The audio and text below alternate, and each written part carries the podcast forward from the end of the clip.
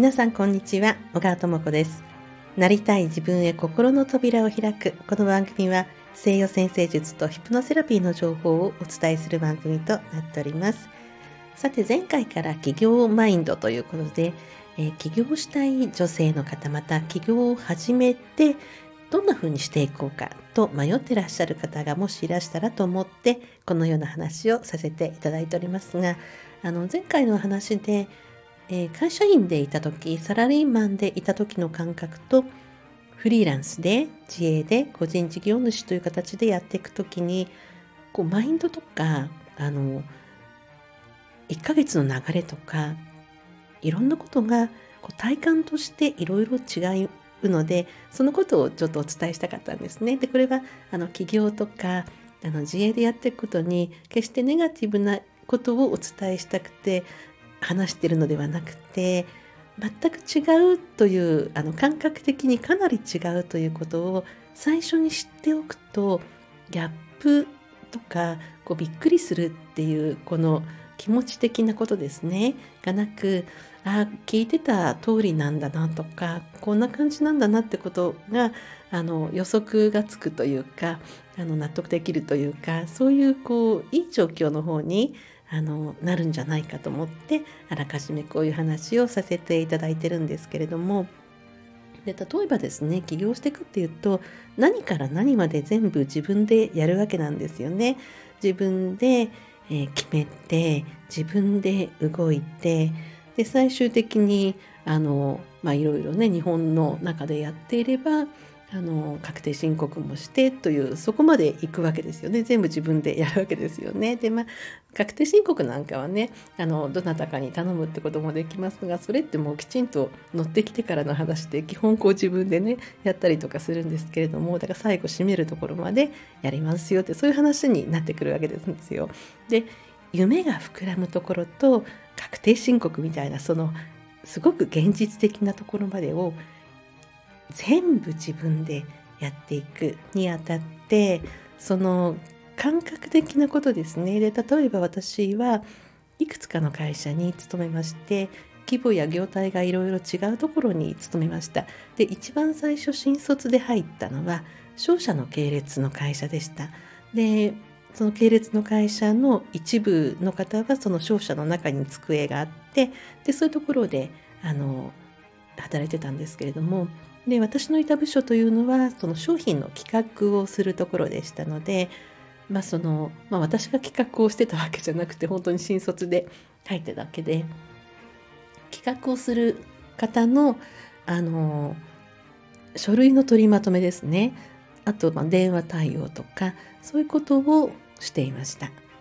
でその後ね、まあ、ちょっと何年か勤めた後結婚して引っ越したところで別の会社に入ったんですけれどもそこはですねあのもっと大きな会社というか、まあ、日本であそこって言えば誰もが分かるメーカーさんのその系列の会社でそのメーカーさんの中にあの完全にこう部屋があってそこで仕事をしていましてでそこはもう全体像がわからないぐらいの大きなところでその一部分を任されて特定のお部屋の中であの仕事をしていたんで私はそこの仕事っていうのは、まあ、結婚した後で家からも近かったし、まあ、あの決まった時間でさっとね残響もなく帰れるのであいいなと思ってそういう感じで勤めてたんでそこではもう完全にあの事務仕事でしたね。でその後で、まあ、あの子育て中はえーと、基本どこかに勤めたらいいってことはなかったんですけれども少しあの子育てに目処がついてきてから、まあ、近くにある会社に勤めたんですけれどもまたそこはそれまでのその大きな会社の一部分を任されてるっていう世界と全く違ってですねある方が立ち上げたベンチャーの会社だったんですね。でその方はあの、まあ、ある程度大きな会社のあの、まあ、役員をされてたんですけれども、まあ、60過ぎてちょっと志があって一つこう会社を立ち上げてで、まあ、営業の男性が2人いてで、まあ、その社長がいてで女性は私1人だったんですね。でそこであの事務所で私一人で全て切り盛りするっていうことを初めて体験したんですよ。でその、まあ、社長は、まあ、ちょっと大きな会社の役員もされてたんでいろんなつてでいろんな方が来るわけなんですね。でそういう方のあの来客があった場合の対応をしたりですとか、まあ、あのその社長がねいろいろもうなんかこう次々にいろんなアイデアがね出てくるのであの、まあ、それの書類作りをしたりとかあの行政に対するねいろんなこう申請書を出すその書類作りをしたりですとかあとはその商品をあの東京ビッグサイトとか幕張メッセのところにブースを出店して宣伝しようっていうことになってで、まあ、その企画ですねどういうブースでどういう飾り付けにしてどういうふうに並べてで、まあ、パンフレットを作ろうって話になってでそのパンフレットも、あ、んたデザインしてっていうわけですよ。あのあんたデザインしてって言われてもねって思うんですがで私もその、まあ、子育て期間中に家にあったパソコンであのちょこちょこ手を動かしたりはしてたので微妙にですけれどもイラストレーターが使いましてでその私の微妙なイラストレーターのデザインでもあいいねってあの社長が言ってくれたんで、まあ、私もイラストレーター使いましたがその印刷会社さんに出すフォームトンボを切るっていうのがあるんですけれどもそのどういうデータを渡したら印刷会社さんにいいのかわからなかったので、まあ、検索したりとかしてで、まあ、きちんとパンフレットもね印刷しそしてまあいろいろこう大きなポスターをですね、まあ、社長のつてで当時の社長のつてでいろんな業者さん知ってましたんで本当に大きなポスターとかねあのパネルを作ってもらって、えー、幕張メッセ東京ビッグサイトで展示会をしたりとか、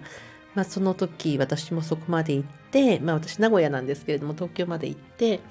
でまあその試食、まあ、食べ物関係でしたのでご試食いただくものの準備試飲していただくものの準備当日はお客様に勧めたりとかあの商品の説明をしたりとかでこの仕事ってこれまでの私の経験とまるっと違うんですよ。大きなメーカーさんの中の一部分を任されてた事務の仕事と今話しても全く違いますよね。でそこのベンチャー会社さんの社長さんって本当にもうなんかこう人の中から内側からこうパワーを引き出す力っていうのがものすごくて私その会社のホームページも作りました。通販も通販サイトもね出しました。楽天とか、えー、アマゾンとかにあの出店してであのバックヤードの設定とかって結構ね大変なんですよね。時間かかるんですよね。商品の写真撮ってねあのアップしたりだけではなくてね。でそういうのもしてでそこでこう注文があのありがたくも入ったら、ま、発送のあれをしたりとかね。本当に今思えばいろいろなこともしたんですがただその経験がなんか一人で切り盛りする。なんか発送して一人で切り盛りしてで、まあ、お客様の対応もしてで最終的にはその経理の書類もねあの影師さんがされてましたがそこにお渡しするデータとかそういったこともしていたので、まあ、今の仕事の練習みたいなことをそこでさせてもらえたのかなっていうことを少し思っています。ですので、まあ、今の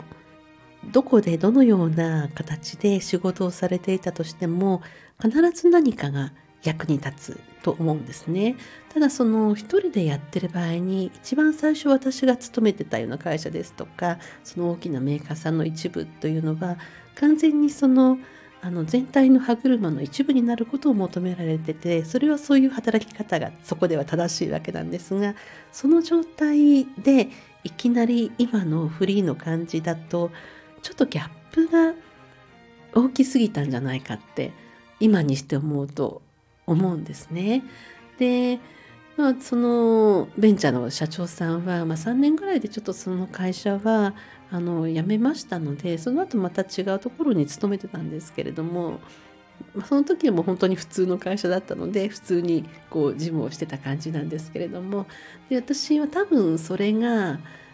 あの一回それを味わってしまったので多分普通にこう事務仕事をしてるだけだと何かこう足りなかったんだと思うんですね。でなんかこう自分なりにやってみたくてでその会社に勤めてる間に、まあ、ずっとこう勉強してで昼休みをずっとこう動画見てたりとかあのしながら通勤の電車の中でいろいろこう調べ物をしたりとかしながらで、まあ、週末企業のような形でねさせてもらいながらって感じで今に至るんですけれどもですのであの一人でやるっていうのは自分で考えて自分で動いて本当に一番最後あの確定申告するまでの本当に地道なことと夢の部分と自分の中でこうミックスさせて自分で自分を動かしていくしかないわけなんですね。でそれがあの向き不向きもあるかもしれないんですけれども向き不向きというよりもどっちかっていうと練習練習というか訓練というかこう自分を訓練していくような感じになるんじゃないかって思うんですね。ですので、まあ、一番最初にもお話ししましたように私はその企業に対してこうマイナスなことを言いたいわけではなくこれまで例えばそのあの前回もお話ししましたが私はサラリーマン家庭で育ったのでそういう働き方が親もねあの当たり前って感じだったんですがこれがあの自分の育った家が何か商売をされていたりとか、まあ、お父さんが何か経営されてたりとかねそういうご家庭で育った場合にはまた感覚が違うと思うんですね。ですのでそういう感覚で育った方はなんとなくこう自分でやっていくっていうのがどういうことかっていうのが体感覚としてね分かってると思うんですがただ私の、まあ、50代の私の世代では、まあ、日本全体でサラリーマン家庭がとても多かったのでそういうこう価値観で育っていると起業っていうとかなりこう違った感じのあの感覚を持つのであらかじめあのちょっと違うよっていうことを頭のどこかに入れてるとこうなんかやりやすいのかなとか不安にならずにね済むのかなと思ってそれでこんな話をさせていただいております。はい、聞いてくださってありがとうございます。お相手は、えー、星読みの小川智子でした。また次の放送でお会いいたしましょう。